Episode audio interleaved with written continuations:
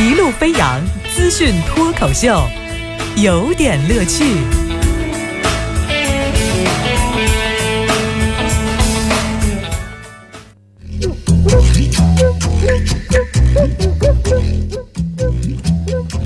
有点有评，加叙加意，中心思想有点乐趣。今天的有点乐趣，跟您聊的是猜不到结尾。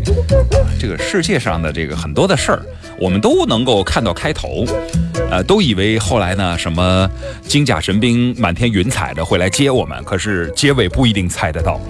比方说，最近啊，广东的渔民林某打捞出了一批疑似乌木。那么这个东西，四十多根吧，反正最后四十四根，呃，被警方给扣了。警方说，这个木头属于无主之人，暂依法依规扣。哎，然后呢，这个文广新局呢，当时说，如果是乌木呢，就有经济价值和考古价值，肯定是属于国家财产。如果经鉴定只是一般木头，没什么价值呢，那我就你可以拿走，就是意思，我我翻译过来哈，值钱的留下，不值钱的拿走，别在这儿占地方啊，呃，能能这么理解吧？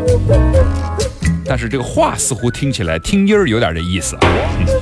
好，后来呢，这个惠州的惠城区的这当地呢，也在组织木料专家对这个木头进行初步的鉴定，已经确定这个的确是乌木。那看来这个不是那个能处理的木头了啊，至少有几百年历史。呃，当天下午呢，被警方暂扣的这批木头呢，已经移交了这个文广新局处理。交接的时候呢，看到有四根木头已经是腐烂掉了，但是四十根是完整的，但是。就我一直在说，但是是因为这个事情峰回路转哈，呃，在分局的办案中心的操场，说这么有价值的、这么值钱、这么，你看这个为了国家的财产，一定是要保护好的这木头，在这一批空旷的露天的地上，现场没有看见什么遮挡保护物，也没有看见相关的保护措施。既然这么昂贵，就是在操场上怎么看起来只是一堆零散的放到那儿松垮的木头块呢？这个似乎说不过去，对吧？我听完这个文物保护法，我昨儿仔细的跟那个法律界的朋友呢学习，也了解了了解情况。就文物保护法里面第五条规定，这个中华人民共和国境内地下。内水和领海内，呃，遗存的一些文物呢，一切文物是属于国家所有啊。从法规上来讲，这是完全没问题的。那我在水里头钓了一条鱼，文物是归就是所有嘛。我在水里钓了一条鱼，鱼身上有纹身，我会不会被抓起来？这就算是玩笑哈。依据法律，埋葬物为无主物，应该属于国家。完了，我在地上捡了一个红薯，我烤着吃了。红薯属于埋葬物，这个属于国家的，我吃，我好紧张啊！我们就有人感慨说，要不我们把这木头扔回河里去行不行？至于扔哪儿了，反正在祖国大地上，这都行嘛，对吧？一个人出去溜达，要是万一被一个树杈给砸倒了，我们是不是可以申请赔偿？因为那树是国家的。哎，我觉得这个。呃，这个事件我们能理解，从法律法规各方面是理解的，但是这个过程中的手段方式以及这个执法的过程，能不能让老百姓更心知肚明，也更清晰一些啊？好，说完这个这不好猜结局的事儿，我跟你说另外两个更难猜结局的。有个小伙儿啊，呃，两年前考研失败了，这个女朋友不嫌弃他，决定我愿意嫁给你，啊，我鼓励你。结果呢？这小伙子，我我是我我分手，我都没考上研，你怎么能跟我在一起呢？分手，哎，分手了。后来呢，这个今年呢，他考研成功了，就带着一颗钻戒跑到那个女孩子那儿去求婚。我是一个研究生了，我终于可以娶你了，我你能不能嫁给我？呃，后来女朋友已经嫁人了。女女友嫁人了，新郎不是他。啊，去土一哭啥哭？当当当当当当当当当，我我不是那么没心没肺哈，是因为那首歌真的是这么唱的哈。后来呢，这个考研成功的，哎，你这两年没见你女朋友吗？她嫁人了，你都不知道。完了以后还去求婚，考研是一件多么了不起的大事儿哈！没太想明白，电话都不带通，微信也不给，就你就安心学习啊。你学成是学成以后怎样了呢？这男的写了十一万字的书，就是送给了这个前女友哈。书里头的内容呢，就是指点他如何相处夫妻关系和婆媳关系相处，以及育儿经什么的。这个前女友呢，收到了这个十一万字的书以后，淡淡的呃点了点头，说以后看。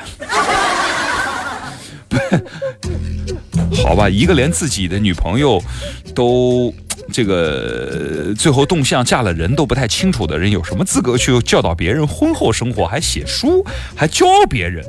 我们这教育教出来的，除了过日子，写作能力还是有的。我这算是个正能量的解释吗？哎，不是他写的这个书，什么婚后新媳妇入门手册这个书，你应该写的是论男友的自我修养，对不对？对。其实我说真话，我挺讨厌这一类人的，就是分了手还做着自己觉得特感动的事儿，跑去给人家添堵。其实，在就是分手之后，最好的祝福就是不要去打扰人家，同意吧？啊。猜不到结局，还有这么一个事儿，因为他老婆呀，就是抱怨说上班挤公交太辛苦了。台州的黄先生很心疼他，在网上呢找人说拼车。然后拼车呢，就是小区啊或者方便的路上之后拼车，每天呢就顺手把他太太呢就送到单位，然后就就这么这么着吧，这每个月呢给对方三百块钱，负责接送妻子这个上下班这个事儿算是一个暖男的故事吧？虽然没写十一万字，总也是可以值得称赞的嘛。就是万万没想到啊，对对，重来一遍，万万没想到，万万没想到，嘿，今天早上是歌曲专辑哈。呃，对，我把乌木那段忘了唱一句，拿了我的给我吐出来。就是万万没想到的是，拼车拼了半个月，这老婆居然跟那个私家车车主同时失联了。后来多方打听说他们俩私奔了。这眼下呢，这个黄先生呢很是心痛啊，打算辞职去找老婆。早不舍得，现在找不到了。挺心酸的一个故事。这个故事是在告诉所有的单身，你要买一辆车吗？不然老婆娶回来也会丢啊！这是 4S 店的一篇软文吧，我估计。反正总之这么讲吧，比自己有钱的、有闲的人，天天和自己老婆出双入对的上下班儿就是如果不是情比金坚，那真的是做老公的一种境界，你你懂的哈。嗯，我指条明路吧，就是其实这个黄先生也不是没有办法，哎，去可以去去去得开滴滴顺风车。或者是 Uber 啊，这个 Uber 不是在中国碰到困境了吗？刷单泛滥，监管不放行，那么那那就选别的吧。黄先生去加入到这个车主这个行列中，还是有机会偶遇自己的见了车主就心动的老婆的。这事儿里里外外能想到啊，但是我觉得现在的这个说真话，现在这些软件哈都是有问题。刚开始都始于各种约会私奔啊，这个幽情，到最后呢都是各种炫耀，然后导致的朋友圈泛滥。反正最后哈，只要进入代购环节，他就一定死了。你信不信？我说的是，我是这么认知的。还有一个事儿挺猜呢，猜不到结局的，就是西方呢研究出了摄像头，但是我看那条新闻说，全球百分之七十的摄像头安在中国，这是来自英特尔一五年技术峰会上的 VIP 的发言。啊，其实也不必哈，你不用装摄像头，他们会自拍的。另外，谁敢说我们不透明？对，谁说谁说？